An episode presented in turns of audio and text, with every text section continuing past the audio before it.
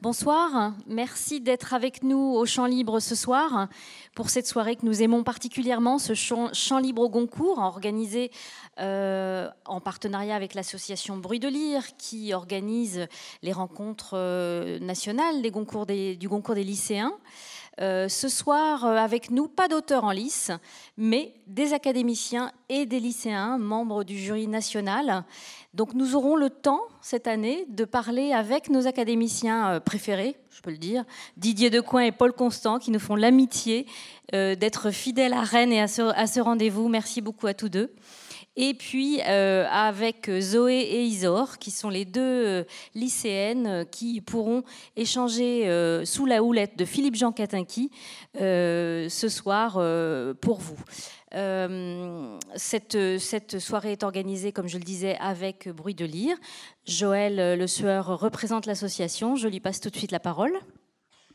Merci et, merci au Champ Libre de nous accueillir. Hein, question de fidélité, il y a cette fidélité euh, des champs libres, de la ville de Rennes, de la région Bretagne, hein, à cette opération euh, du concours des lycéens, hein, qui est une opération nationale, mais qui a un ancrage, un ancrage très fort et très ancien maintenant, dans la ville de Rennes.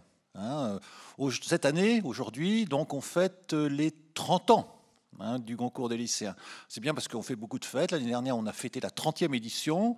Cette année, c'est la 31e, hein, c'est le problème des intervalles hein, pour euh, les spécialistes de ces questions-là. Hein, et donc 30, euh, 30 ans. ce qui nous a permis aussi de nous souvenir que euh, les 8, là, en 88, c'était Eric Orsena, l'exposition coloniale, qui avait aussi vu le concours des académiciens. en 98, c'était Luc Lang, 1600 ventes. En 2008, c'était Catherine Cussé, Un brillant avenir. Et ben, vous savez tous qu'en 2018, c'est David Diop, frère d'âme.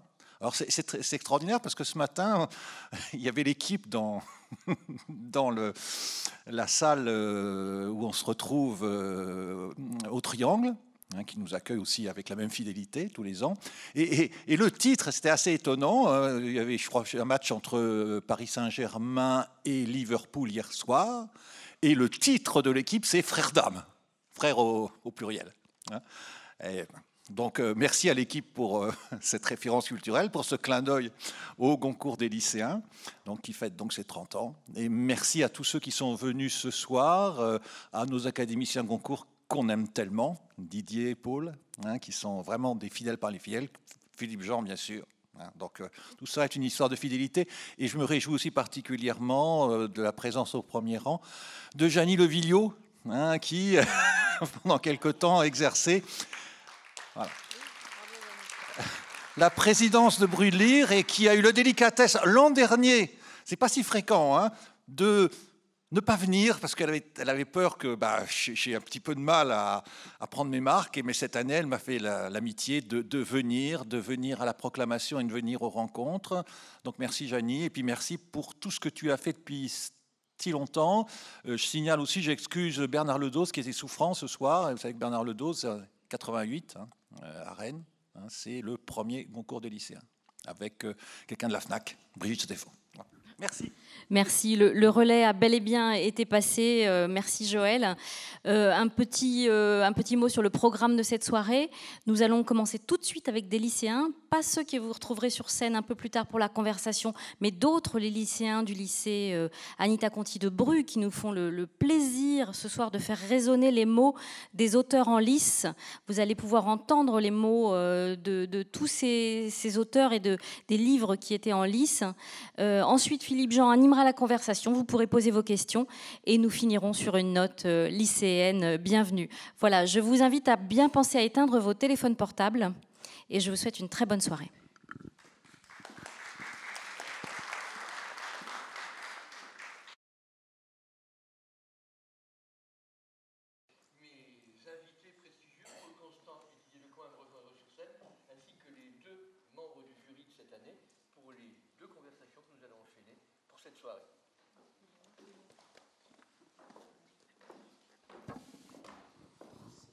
Sagement en train d'attendre l'écoute des autres extraits. Il est juste à côté, nos charmantes jeunes jurés seront à l'autre bout de l'arc du cercle. Merci d'abord à tous d'être fidèles à ce rendez-vous. C'est un peu particulier quand on n'a pas de lauréat, quand on n'a pas d'auteur, mais en même temps, finalement, c'est aussi une façon de vous présenter différemment euh, l'actualité littéraire de, des académiciens Goncourt. Souvent, dès qu'on est euh, dans, cette institution prestigieuse, on a le sentiment qu'on est une autorité et les gens font peut-être insuffisamment attention à ce que vous continuez de nous offrir comme plaisir de lecture.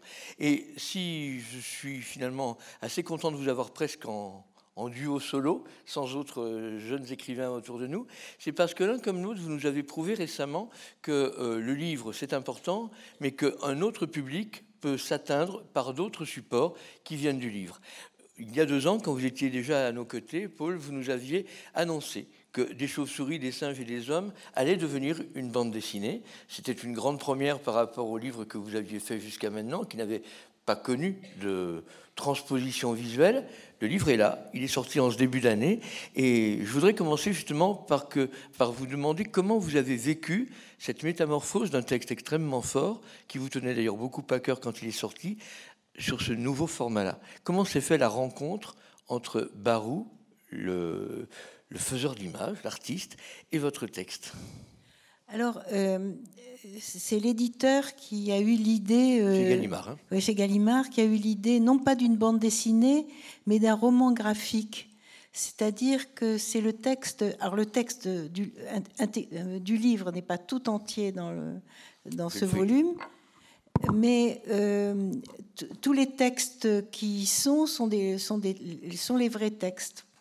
Ce qui, est curieux d'ailleurs, c'est que la graphie n'est pas une graphie à la machine, c'est écrit par Barou à la main. Il a refait le Alors, euh, ben moi, euh, dans ces conditions, si vous voulez, je pense que l'illustrateur est plus important que l'auteur. Je suis pas tout à fait d'accord parce que vous connaissiez déjà son travail, le graphiste. Alors j'avais vu, euh, Gallimard m'avait proposé euh, à peu près six, six, auteurs pour me les faire connaître. Et Barou, il y avait un texte sur euh, l'histoire d'un émigré qui part d'Afrique. Et c'était très impressionnant parce que c'était un texte tout, tout, en noir et blanc, tout en noir, avec juste une pastille de couleur à la fin de page, un petit carré rouge, un petit carré jaune.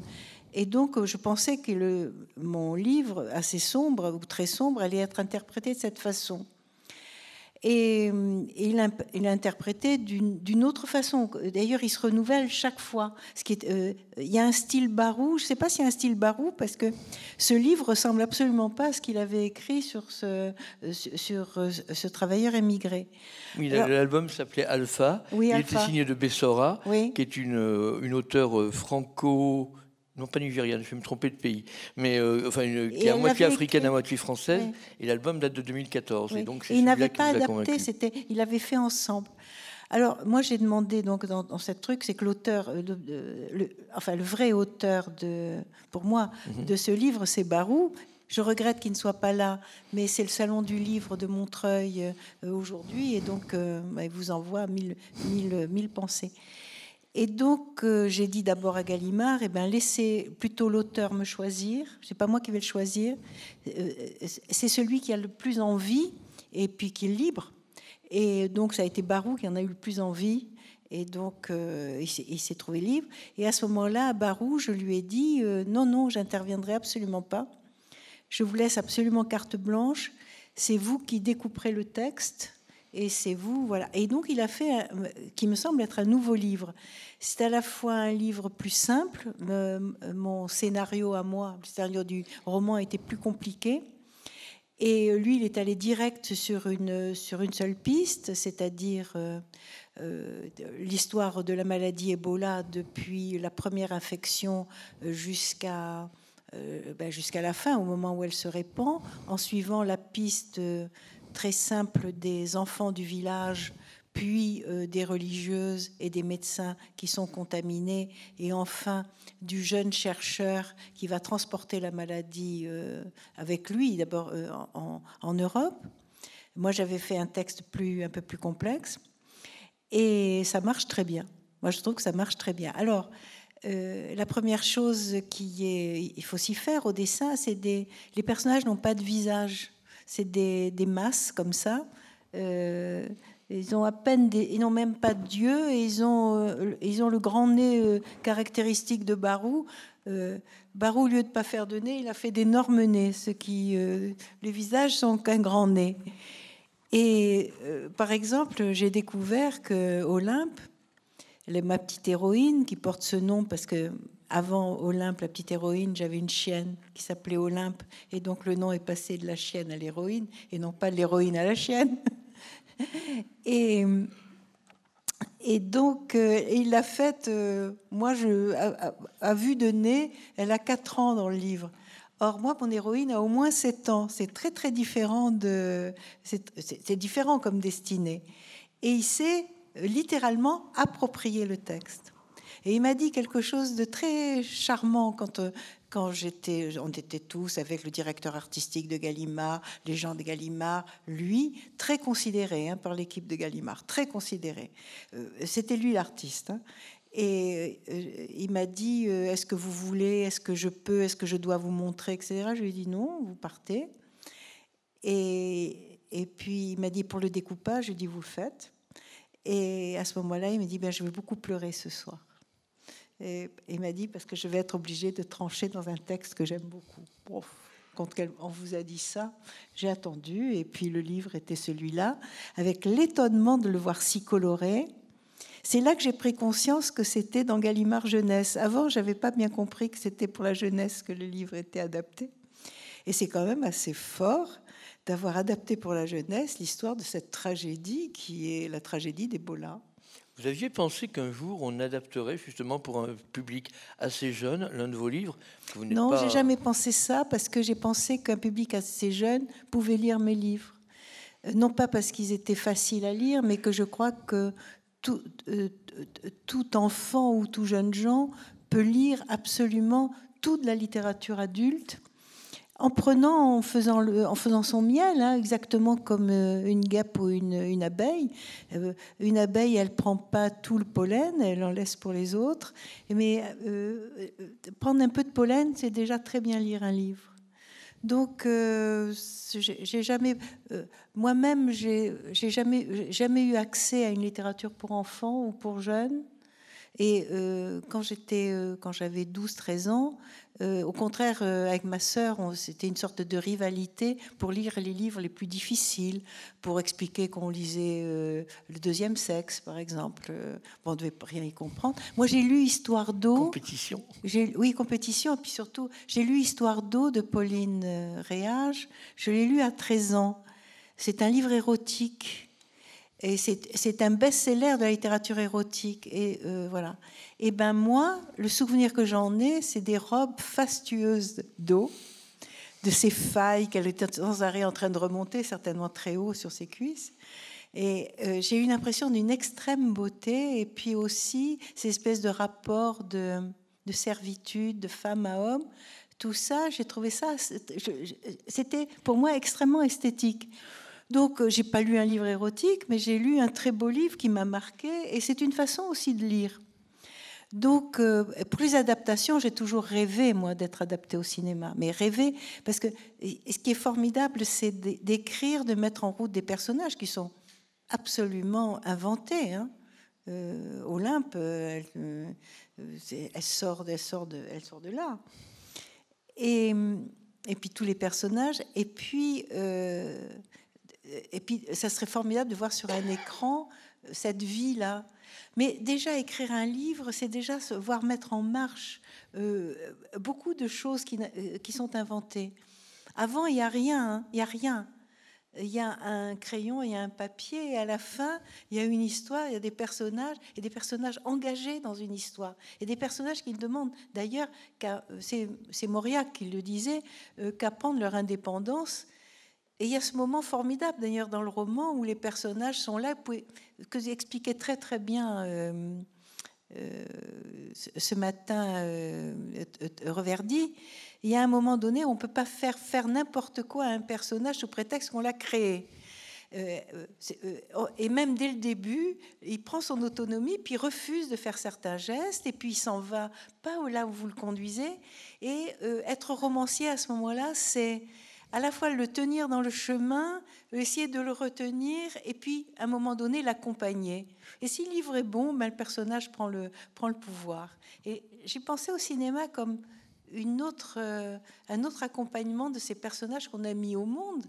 C'est extraordinaire euh, de, peupler le monde. En plus, euh, on peuple avec nos propres enfants, et puis en plus, on peuple avec tous nos personnages qui nous accompagnent toute notre vie.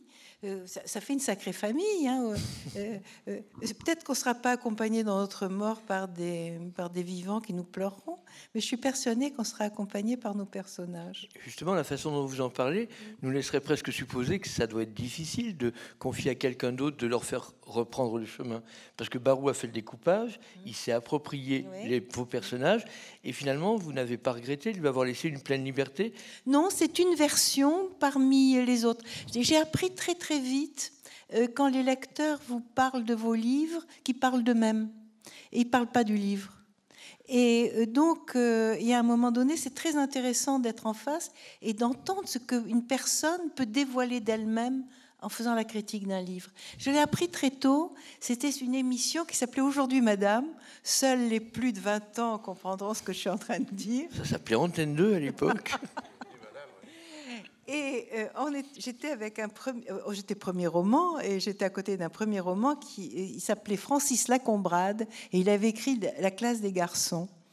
C'était un livre extrêmement dur sur les, les, petits garçons qui apprennent à être danseurs. Les mères les accompagnent pour leur, euh, accompagnent dans les cours de danse, enfin, et, puis euh, elles les offrent pratiquement. C'était un livre.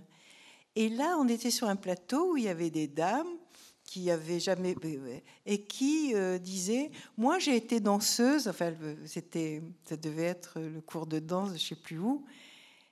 Et, et elle parlait au nom d'une expérience très, très minuscule. Et elles avaient en face Francis Lacombrade, qui était un danseur étoile. Et, donc, euh, tout était comme ça. Et je me suis dit, mais euh, à ce moment-là, euh, on ne peut pas répliquer, si vous voulez.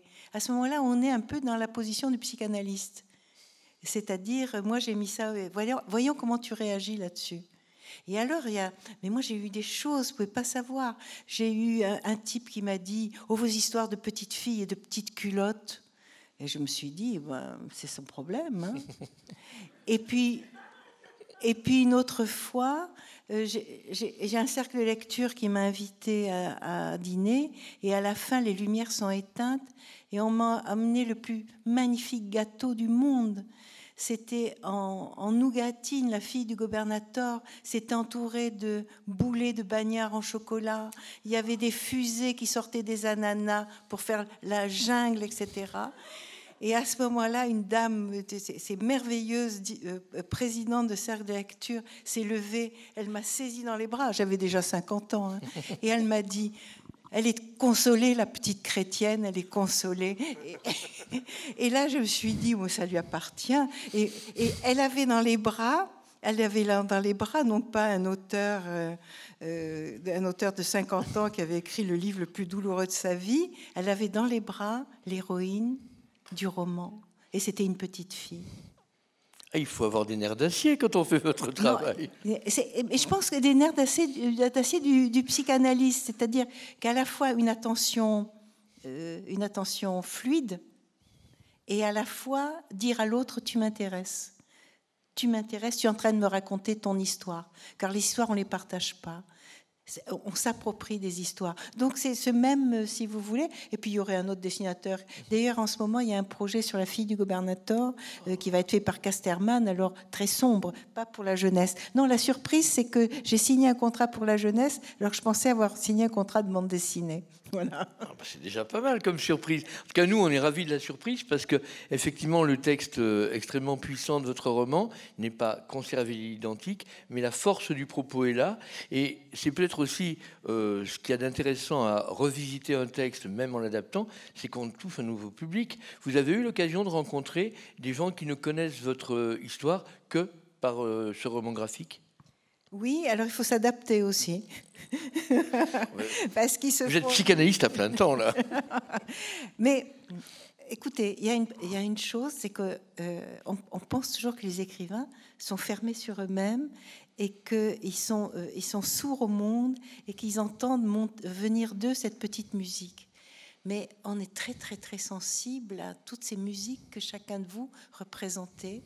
Et euh, non pas, je ne vais pas dire que j'écris pour un public, jamais, mais les lectures la réception, si vous voulez, est toujours passionnante. Et comme le disait Pauline tout à l'heure aussi, quelquefois on n'a pas pensé à quelque chose.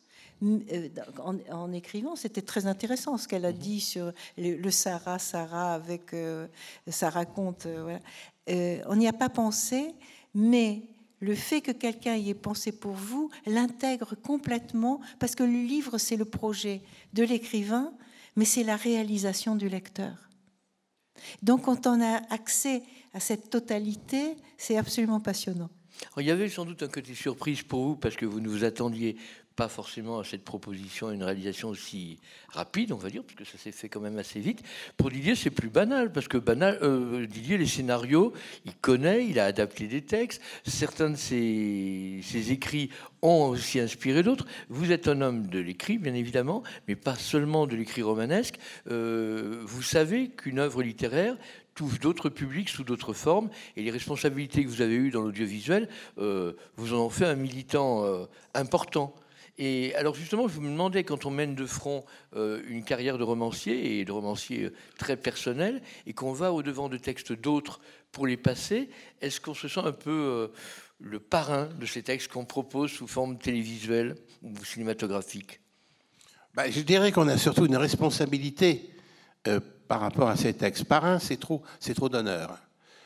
il reste le texte de l'auteur. Mais s'emparer d'un texte qu'on aime, et lui donner une autre vie sous une autre forme pour d'autres gens, euh, c'est une responsabilité et en même temps c'est ouvrir les rideaux de la fête. Parce que euh, j'ai été trois ans à la tête de, la fiction de France 2. J'ai dû produire en gros euh, quelque chose comme 500 films, enfin 500 téléfilms. sur ces 500, il y en a bien 150 à 200 qui étaient des choses que j'adorais sur le, sur le plan littéraire. Et surtout, ce qui est plus important encore, c'est que j'ai. C'est mon, motif de fierté, mais euh, j'y tiens beaucoup. J'ai convaincu certains grands auteurs euh, de travailler pour la télévision alors qu'ils la considéraient comme, euh, selon l'expression de l'un d'eux, comme une péripatéticienne. La putain, la putain de télévision.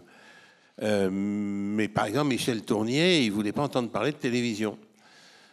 Alors moi, comme j'avais une, admiration sans borne pour Michel Tournier, je suis allé le trouver, je lui ai dit, Michel, euh, moi j'ai besoin de vous, et la télévision a besoin de vous. C'est pas possible qu'il n'y ait pas un livre que vous aimiez passionnément et, dont vous n'avez pas envie que d'autres gens le découvrent, mais sous une autre forme, peut-être plus facile, peut-être peut-être ce serait une forme de trahison, mais il me dit si un livre de la comtesse de Ségur, La fortune de Gaspard. Je ne sais pas si vous avez lu La fortune de Gaspard. Euh, moi, je ne l'avais pas lu. Donc, euh, je lui dis, mais pourquoi La fortune de Gaspard? Il me dit, parce que ce Gaspard, c'est une ordure c'est un salaud. Et vous pensez que la comtesse de Ségur, elle a fait un livre euh, avec vraiment un personnage monstrueux, uniquement intéressé par, par l'argent, et qui prend l'argent des gens, etc. Mais c'est une histoire sensationnelle, c'est l'histoire d'aujourd'hui. Et donc on a monté la, la, fortune de Gaspard, euh, adaptée par, par Michel Tournier, et, et je considère cette lecture de la comtesse de Ségur comme quelque chose de formidablement novateur et surtout complètement dépoussiéré, parce qu'il a, dépoussiéré tout ça. Euh, j'ai fait la même chose avec, euh, euh, avec Bazin, Jean-Hervé Bazin. j'ai vraiment cherché des auteurs de, l'écrit pour les amener à la télévision. Parce que, vous voyez, moi, quand j'ai fait mon, j'ai eu mon concours, les deux ou trois jours qui ont suivi, j'ai été invité par mes copains des éditions du Seuil, pas par l'état-major, par les auteurs on avait tous à peu près le même âge, hein, Orsena, euh, euh, Roberts, euh, etc. Ils m'avaient invité à déjeuner dans un restaurant grec.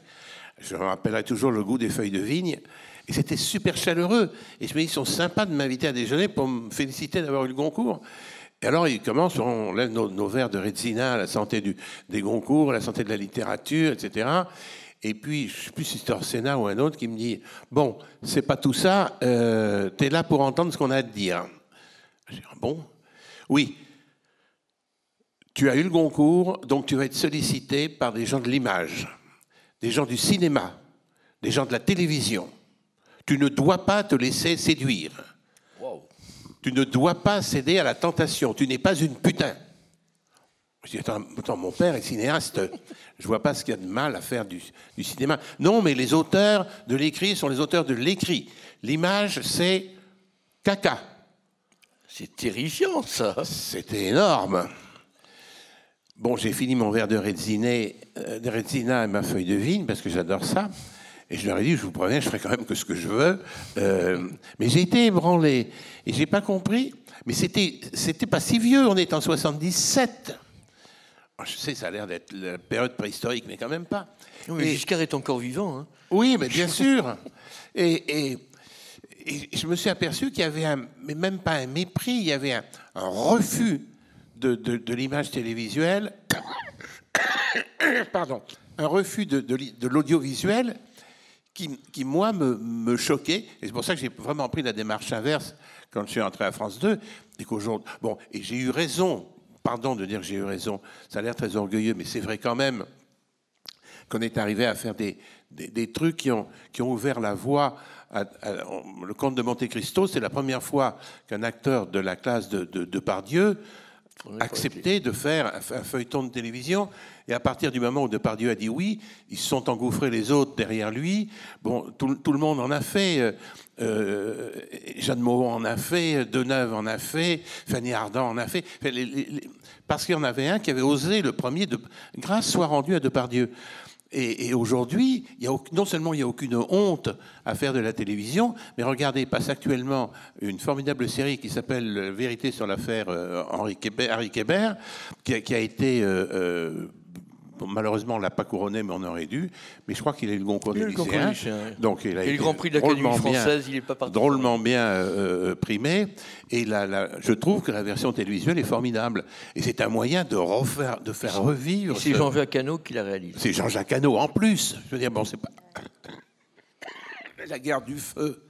Non, c'est. c'est- La, la télévision, c'est pas du tout un, un sous-produit, c'est pas un sous-moyen de, de- de faire de l'art, c'est de l'art à part entière. C'est intéressant en plus que vous évoquiez ça, parce que Hano adapte aussi Umberto Eco avec Le nom de la rose, La guerre du feu, c'est Ronnie Aîné. Ce sont des livres d'abord. Et euh, moi, ce qui m'étonne dans votre anecdote, et Dieu sait que je la crois entièrement vraie, c'est que vous êtes quand même le fils d'Henri Decoing. Osez-vous dire à vous que l'image est indigne? Oui, mais parce qu'on m'avait, on m'avait, les copains, c'était des vrais amis, ils voulaient mon bien, m'avaient entre guillemets séparé de, ce qui fait ma fierté, c'est d'être le fils de papa, le fils de mon père. Ils avaient considéré que j'étais enfin devenu digne d'être parmi leur, compagnie. J'étais simplement Didier. Voilà, j'étais plus le fils d'un cinéaste. J'avais rompu avec ce. J'ai jamais compris ça. Bon, ça a changé aujourd'hui complètement, hein, complètement. Mais c'est pour dire que et c'est pas vieux. C'est pas vieux, c'est soit 60 ans. Moi, ce qui m'intéresse dans vos deux témoignages, c'est que vous révélez l'un et l'autre, euh, ce qui est une des raisons pour lesquelles on vous aime autant, c'est votre générosité. Paul écrit un texte et laisse quelqu'un s'en emparer en disant maintenant euh, c'est sa version et ce n'est pas la mienne, il a le droit. Euh, vous, vous prenez les classiques que vous aimez et vous les adressez aux autres en sachant très bien que vous ne serez pas crédité d'être le créateur, mais le passeur, le transmetteur. Oui, le On est passeur, c'est un- un beau On presque déjà dans le rugby là, avec les passes. Mais euh, c'est quand même incroyable de penser qu'il faille attendre une époque aussi récente pour que l'auteur ne confisque pas tout à son profit et qu'il ait la générosité d'ouvrir ses passions. Oui, c'est- étonnant, mais c'est mais comme ça. Et j'aime beaucoup que vous ayez employé le mot de passeur, parce que c'est vraiment la, la sensation que j'ai toujours eue à la télévision. J'étais pas du tout le patron, j'étais le passeur. J'avais des idées, j'avais des envies, et j'avais envie de les faire passer au public. Avec ce moyen, c'est quand même une fée extraordinaire, la télévision. Vous mettez au service d'une image des talents, le talent d'un réalisateur, d'un directeur de la photo, d'un décorateur, d'une costumière, d'une actrice qui peut être géniale. Je veux dire, quand Jeanne Moreau fait de la télévision, ça devient quelque chose de très grand. Et, voilà, moi j'aime, ça, j'aime ce monde-là. Mais il n'y a, pas si longtemps que ça, c'est moins le cinéma d'ailleurs que la télévision et que le grand public. Et c'est la dévalorisation par le grand public. On est exactement de, euh, dans une époque inverse. C'est-à-dire que maintenant, plutôt que de parler du fond d'un livre, on va dire combien de lecteurs. Hein, voilà. Mais à l'époque, je me rappelle, c'est pas si loin. J'étais avec Pascal Quignard et nous, nous publions nos premiers romans ensemble lui Carus, moi Ourégano. Et je pense que Quignard a dû vendre 500 exemplaires de Carus. Et moi, quand même, 10 000 d'Ourégano. C'était pas la même chose. Et bien, Quignard m'a regardé et m'a dit Je ne vous envie pas. Et moi, j'étais déconfite en me disant Quelle vulgarité, je suis à 10 000 exemplaires. Le chic absolu, c'était d'être à 500 il n'y a pas longtemps. Attends, c'est les années 80. Donc ça m'étonne pas du tout que tes meilleurs copains, et avec de bonne foi et sans jalousie, t'aient dit euh, le Goncourt, c'est déjà suffisant. Tu flirtes déjà avec euh, le, grand nombre. Ne va pas encore polluer tout ça, pas encore plus de nombre à la télévision. Je pense que c'est un petit peu ce qui était dit. Oui, euh, Churchill, quand on lui demandait d'où venait sa forme, il disait no sport. Ce qui n'est pas vrai que c'était un grand cavalier. Mais aujourd'hui, le, mot d'ordre, c'est nos succès. Nos succès, c'est terriblement français. Je sais que j'adore la France, mais c'est terriblement français. Surtout, n'ayez pas de succès. Ne vendez, ne vendez pas, euh, et, et, vous, serez, vous serez digne d'être admiré. Alors on va passer la parole à deux coupables qui vont faire le succès d'un auteur ou qui ont fait avec d'autres le succès d'un auteur. Vous avez vu la responsabilité que vous avez prise en couronnant un jeune romancier, vous le condamnez à tomber euh, dans tous les pièges. Mais on va essayer de comprendre comment ça s'est passé pour vous. Euh, deux membres du jury qui ont fait le succès du concours des lycéens 2018, c'est tout à fait ce qu'il nous faut pour comprendre comment, à votre âge, on découvre le challenge fou de lire autant de romans nouveaux pour choisir euh, le lauréat.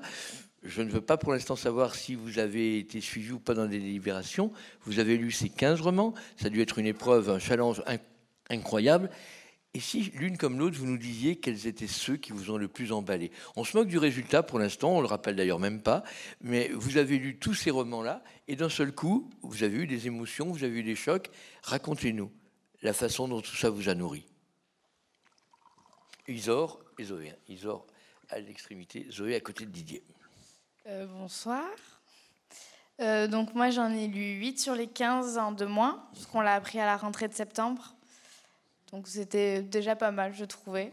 Ah mais c'est très bien. Donc euh, voilà, donc j'en ai lu 8. Sur les 8, j'ai eu deux vrais coups de cœur et un que j'y m'a plutôt plu. Je ne qualifierai pas de coup de cœur, mais que j'ai vraiment apprécié.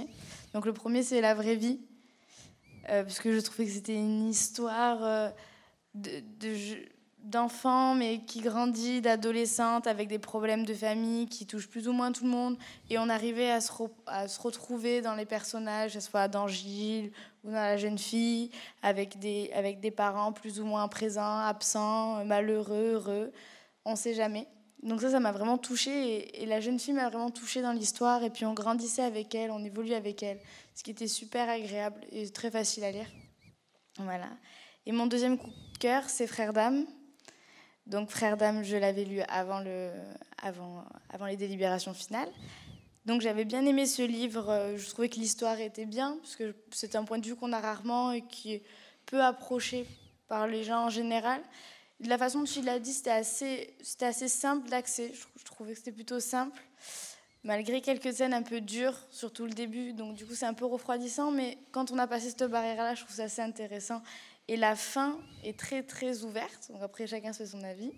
Et voilà. Et je l'ai d'ailleurs relu après les délibérations, parce que pendant le débat, on a beaucoup discuté dessus. Donc euh, je l'ai relu et euh, j'ai d'autant plus apprécié après le débat. Alors, avant que vous nous disiez quel était votre accessible, puisqu'il y en avait deux plus un, euh, justement, pendant les délibérations, vous entendez énormément d'arguments euh, pour le, conforter ou au contraire pour l'attaquer.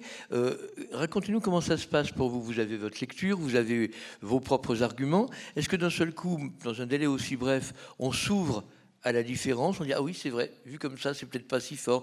Est-ce qu'au contraire on est galvanisé Un livre qu'on aimait bien, quand on l'entend soutenu avec des arguments très puissants, d'un seul coup ça le requalifie. Le jugement il bouge un peu beaucoup, il bougera après dans les jours qui suivent quand vous y repensez. Alors le jugement, le jugement euh, bouge beaucoup pendant les débats, donc c'est vraiment trois heures, euh, vraiment à huis clos, fermés. Donc là on avait à peu près 13 minutes par livre. Donc chacun parlait, donc c'était pas nos opinions personnelles uniquement, il y avait nos classes et nos régions derrière. Donc c'est-à-dire que oui, vous avez un mandat, vous avez un mandat pour malgré les choix de notre région, on mhm. défendait les livres de notre région. Mhm. J'ai eu de la chance, euh, il m'avait plutôt plu en général, donc ça allait. Et euh, donc oui, et par exemple ben, pour Frère Dame, ça s'est joué à la dernière minute pour lui, parce qu'il y en a un qui a eu une réflexion et qui a touché tout le monde, et on s'est dit mais c'est ça en fait le livre, c'est ça. Et euh, du coup, c'est pour ça qu'il a été élu, mais à la base, on, ne savait pas. Vous vous rappelez ce que c'était? L'argument? C'était une réflexion sur la vie qu'il fallait euh, qu'on le prenne comme un roman philosophique. Ah, et quand on hein. comprend ça, et puis on se dit, mais c'est exactement ça. C'est un peu la folie de l'Europe euh, par rapport à, à, l'Afrique qui est beaucoup plus sage, caractérisée comme la sagesse, on va dire. Donc c'était exactement ça. Et quand il a dit ça, ça a été une évidence pour nous tous. Donc on a tous été ravis de ce choix. Moi, ce que j'aime beaucoup dans votre témoignage, c'est qu'on voit que c'est un débat, déjà pendant les deux mois où il faut lire beaucoup, on se dit on n'aura pas le temps d'aller au bout de tous, comment on fait pour se faire un chemin, trouver des priorités, et ça reste un challenge, mais surtout une aventure intellectuelle, esthétique et amicale, parce que j'imagine qu'on compagnonne un peu aussi avec les camarades de jury. Vous, j'y reviendrai peut-être, je vais demander quand même à Isor de me soutenir ses, ses coups de cœur à elle, mais vous nous raconterez aussi un peu après comment le groupe se soude. Parce que nos amis Goncourt, ils se connaissent par cœur, ils se coopent, ils déjeunent tous les mois. On sait qu'ils s'entendent. Mais vous, c'est quand même autrement. Isor, quels étaient vos choix? Alors moi, mon grand coup de cœur, c'était euh, Le Malheur du Bas. Euh, je tiens juste à préciser avant ça que euh, j'ai lu les 15 livres. Et pourtant, je ne suis pas du tout une grande lectrice. Et, et je me suis vraiment découvert euh, grâce à ce prix, grand, euh, une très grande attirance pour la lecture. Et, euh, maintenant, j'ai vraiment envie de, lire beaucoup plus. Et, j'ai eu déjà une liste d'auteurs dont je vais lire leurs livres, que j'ai eu la chance de rencontrer à l'Élysée et, durant tout notre parcours. Donc, je reviens sur Le Malheur du Bas. C'était, c'est un livre totalement bouleversant. On, il chamboule pendant deux jours. Pendant deux jours, je pouvais plus parler à personne. J'étais, oh. mais c'était c'était un livre absolument exceptionnel et je conseille à toute la, population euh, de le lire. ça, ça va l'aider à mon avis. Euh, non, mais parce que c'est un livre qui touche les faits, un fait très actuel, dont un tiers des personnes sont victimes dans notre société. Euh, et, pour moi, c'est quelque chose qu'il faut en parler. Et, euh, je pense que ça peut débloquer certaines victimes et, euh, les pousser à. Pour être clair, pour ceux qui n'auraient pas lu, il s'agit d'un viol, c'est pas un suspense. Et surtout, c'est l'écriture, parce que l'écriture a une tenue pour raconter ça qui peut effectivement glacer et vous paralyser durablement. J'allais venir au style d'écriture. Je vous ai défloré votre argument. en fait, le style d'écriture, on connaît la fin dès le début, mm. dès la première page. Mais même en ayant la fin, on a, on a vraiment. Euh, c'est une, une, écriture, une un style d'écriture très intense. Et on ne on peut pas s'en détacher. C'est, c'est dans l'urgence et, et, on le lit à une vitesse folle. Et, euh, et moi, j'avais jamais lu un livre aussi rapidement de toute ma vie. Donc euh, voilà, donc c'est, pour moi, c'est le, voilà, c'est le plus grand coup de cœur. Après, euh, j'ai beaucoup aimé aussi La vraie vie, comme, euh, disait Zoé. Et, euh, c'est un, excellent livre où ça, ça mélange l'imaginaire d'une petite fille et ainsi que la réalité qui, qui est, je trouve, vraiment très très bien. Enfin, le titre est vraiment très très bien trouvé parce que c'est le contraire. Je ne sais pas si je suis très claire. Mais, euh, mais voilà, donc euh, j'ai vraiment adoré La vraie vie. C'était euh, c'est un très bon roman où où il y a de l'amour, il y a plein de faits de société, il y a les, J'ai le droit de. Mais tout, vous avez tous les droits. Oui, mais si les gens veulent le lire. Oh ben, c'est dans l'écriture que ça se joue, faut pas tout dévoiler, mais. euh, L'écriture est poétique. Et euh, et, euh, il y, a, il y a pas mal de faits de société qui sont abordés. Et pour des gens de notre, euh, notre âge, euh, je trouvais, et même pour des adultes, je trouvais ça vraiment un très bon livre. Et euh, je conclus sur le troisième, mon troisième coup de cœur. Bien sûr. Euh, donc euh, mon troisième coup de cœur, c'est euh, Comme vous, ça raconte Sarah. Euh, et euh, et euh, je trouve que l'écriture est vraiment poétique. Le, surtout la première partie. La première partie était absolument incroyable. On se sentait, euh, bah, je pense que tout le monde vivra ou a vécu une histoire d'amour dans, sa vie. Et on se sentait plongé, on se sentait euh, comme une respiration qui, qui, mm, se, dé- se déroulait, excusez-moi, en face de nous. Et, euh, et c'était incroyable. Et cette première partie qui s'achève par le, cancer de, de Sarah et qui... Pardon. Excusez-moi. Voilà, j'en dis pas plus, mais euh, voilà, c'est... On va pas vous reprocher de pas tout contrôler. Si vous êtes dans l'émotion, vous voulez dire quelque chose, vous le dites, c'est tout, c'est pas grave. hein. Oui. La deuxième partie m'a plus déçue, c'est pour ça que je l'ai mis en troisième position. Mais euh, excellent roman. Écoutez, Isor, c'est quand même formidable. Vous nous dites en préambule, je suis pas une grande lectrice. Vous lisez les 15. Comme quoi, le sens du défi, ça sert à quelque chose. Et vous en parlez avec une flamme. On sait qu'on a gagné une lectrice, là. Au moins, les Goncourt nous ont fait ce genre de cadeau, de transformer des jeunes filles peut-être un peu impressionnées par des bibliothèques pleines de livres en disant c'est pas pour moi. Et là, vous en êtes à, à vouloir trop en dire tellement vous êtes pleine de vos lectures. Euh, Qu'est-ce qui va se passer maintenant? Alors, vous allez, vous allez rester en contact les uns et les autres dans le jury ou pas vraiment ou Comment est-ce que ça se passe quand on est un, un jury plein à ce point-là de, de chocs et d'émotions pareilles? Bah, déjà, je pense qu'on a vécu tous ensemble une, aventure très très forte et, euh, des moments euh, absolument inoubliables. Et euh, on reste tous les jours en contact. Donc je te laisse prendre la parole. Parce qu'il faut savoir que donc on s'est tous rencontrés les 13. Donc on était plus ou moins deux par région. Donc on avait tous un petit pilier quand même quand on est arrivé. Donc le mercredi soir, on s'est retrouvés tous au restaurant. Et naturellement, tout le monde a commencé à parler avec tout le monde. Ce qui était assez impressionnant parce que chez des ados, on le retrouve très rarement. Même entre nous, en tant que lycéenne, je le retrouve très rarement. Donc certes, les discussions se portaient autour des livres parce que c'était la chose qui nous rapprochait et c'était la cause pour laquelle on était là. Donc on parlait beaucoup de ça. Mais naturellement, on a beaucoup parlé tard dans la nuit et, bah, on a tissé des liens très forts. Et euh, oui, parce que c'était des moments extrêmement émouvants, beaucoup de stress, euh, l'annonce qui a été très intense euh, pour tout le monde à la fois parce qu'on savait que le choix, euh, c'était pas le, c'était pas le, je sais pas comment dire, c'était pas celui qu'on attendait. Donc euh, d'autant plus, c'était euh, voilà et tout ça on le partageait tous ensemble et c'est des expériences qu'on vivra et qu'on qu'on a vécues ensemble. Et c'est grâce à tout le monde. Dire qu'on n'aurait pas pu le faire à deux, à trois, il fallait les 13. Parce que les 13 représentaient tout le monde. Alors, ce qui est formidable, c'est que vous aviez des choix différents. Vous aviez, des choix différents, vous aviez des mandats différents, parce que vous représentiez euh, quand même le vote de votre région. Moi, ce que j'aime, c'est que là, vous nous avez parlé de vos goûts à vous, même si ce n'est pas forcément ceux de votre mandat. Et on a l'impression, quand le prix tombe, que le lauréat, c'est le lauréat de tous. D'un seul coup, on oublie qu'on se battait pour tel ou tel. D'un seul coup, le groupe de 13 a choisi son héros et il va se battre bec et ongle pour dire c'est notre choix. C'est aussi assez magique, ça, cette métamorphose-là. Ça vous vient tout seul Vous en parlez ou c'est une évidence?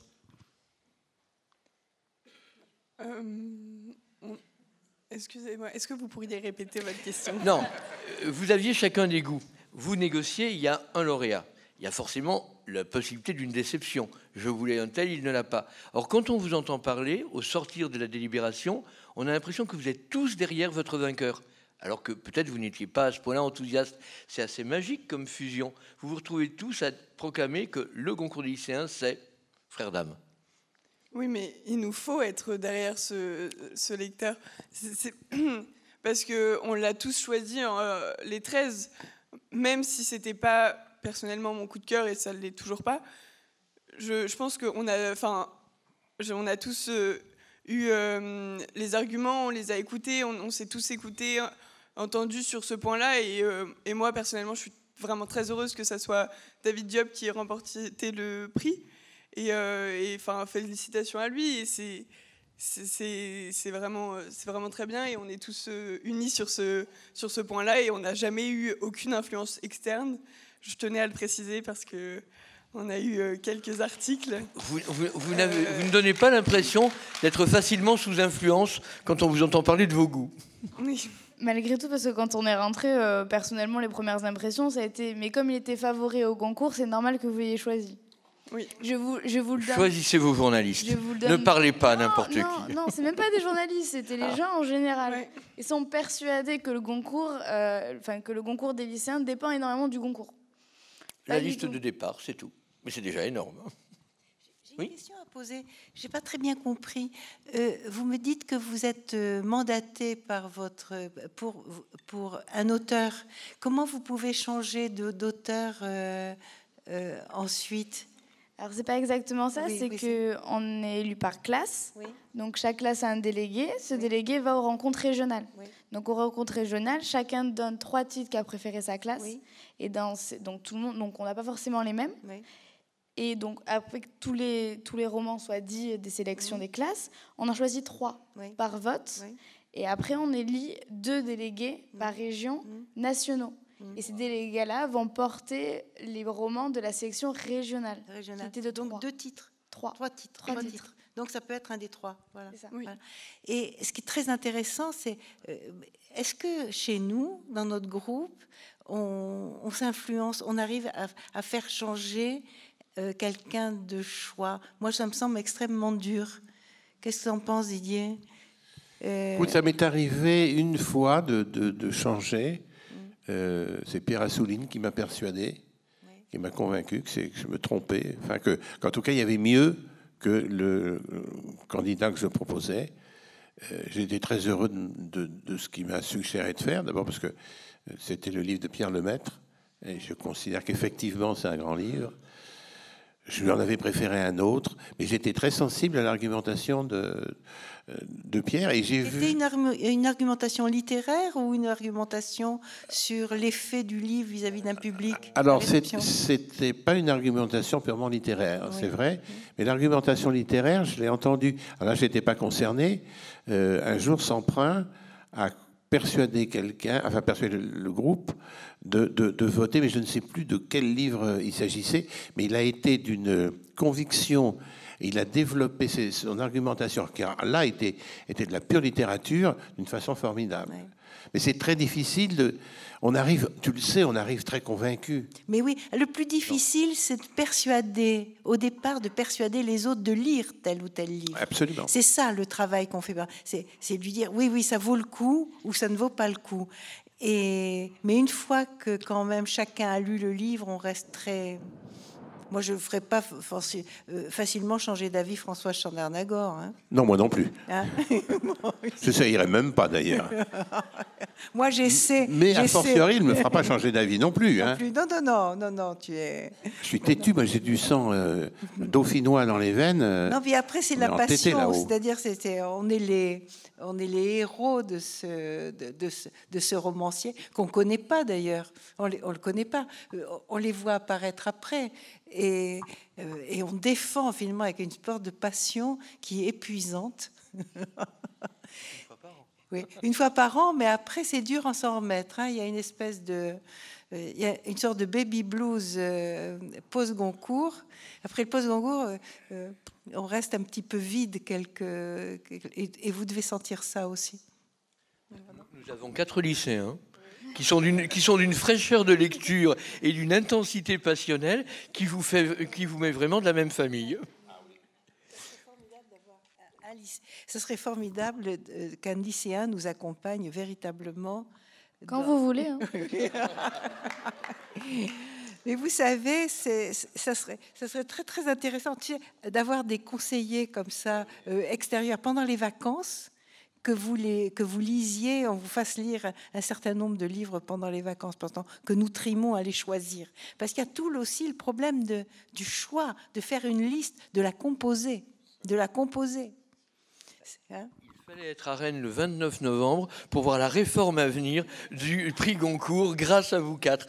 Je voudrais, avant qu'on entende les derniers extraits des livres en présence, et vous remercier de votre de, votre échange, présenter quand même cet album qui n'est pas vraiment une adaptation, c'est un livre original. Didier en a fait le texte, Nicolas Vial a fait de magnifiques aquarelles pour raconter des histoires de chats assez ténébreux et assez masqués dans Venise. C'est un très bel album qui sort d'ailleurs ce jour-ci. Et une fois de plus, Didier est là où on ne l'attend pas. Et la narration, la fable est absolument superbe. Je voulais quand même vous l'amener parce que ça va être en librairie dans un jour ou deux. Je crois que c'est tout de suite. C'est sorti parce que je sais qu'il y a un vernissage à Paris. Ça vient de sortir. C'est un chaton encore, il est encore tout petit. Voilà. C'est un petit chat, mais, mais, euh, mais Nicolas Vial est amoureux des chats et de Venise. Alors moi j'adore Venise, mais alors les chats, c'est la passion euh, numéro 2 de ma vie, après mes enfants, ma femme. Euh, J'en ai un d'ailleurs, c'était une petite chatte. Et il a une façon de dessiner des chats qui me fait hurler de rire. C'est trop bien. Alors, ce qui a été amusant dans ce livre, c'est que Nicolas me dit un jour, on, on, consignait lui des dessins, moi des, moi des livres, et il me dit, euh, j'ai des tas de dessins sur des chats à Venise. Si je les réunissais, que j'en fasse un livre, est-ce que tu accepterais de raconter l'histoire de ces chats? Je dis, mais ça raconte quoi? Ah, Il me dit, je n'en ai aucune, pas la moindre idée mais j'ai beaucoup de dessins. Donc, il, a mis les dessins les uns derrière les autres. Et puis, à partir de là, j'ai essayé d'inventer une histoire. Que, oui, ça c'est mignon. L'histoire est aussi folle qu'onirique. Elle est totalement, totalement délirante. C'est des chats qui font du, euh, ils font du, du, canot à moteur de luxe, le Riva, vous savez, l'Aquarama Riva, qui était le canot à moteur de Brigitte Bardot, de, de Jackie Kennedy, etc.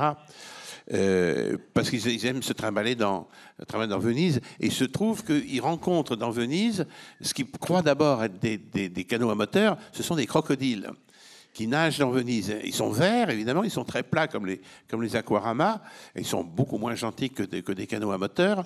Donc il y a une espèce de petite course qui se fait entre, entre les chats et les... Et pour qu'on ne les reconnaisse pas et que les crocodiles ne les croquent pas, ils se déguisent en chats. Ils se déguisent il faut être Didier de coin pour inviter, inventer des chats qui se déguisent en chats. C'est totalement délirant, mais c'est ça qui était amusant à faire.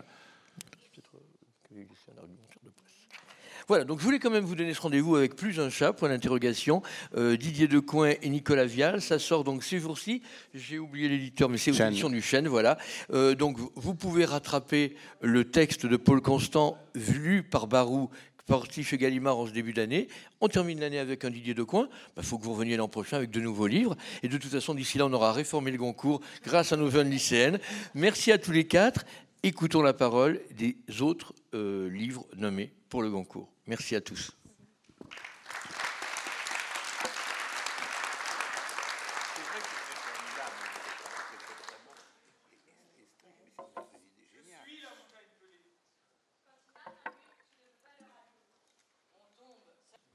Merci à tous encore et j'espère que l'an prochain, vous serez fidèles au rendez-vous de ce grand moment du concours et du concours des lycéens en espérant qu'on aura réussi à séduire davantage d'auteurs. Mais tant qu'on a nos académiciens et nos jeunes lectrices, on est sûr du meilleur. Merci à tous.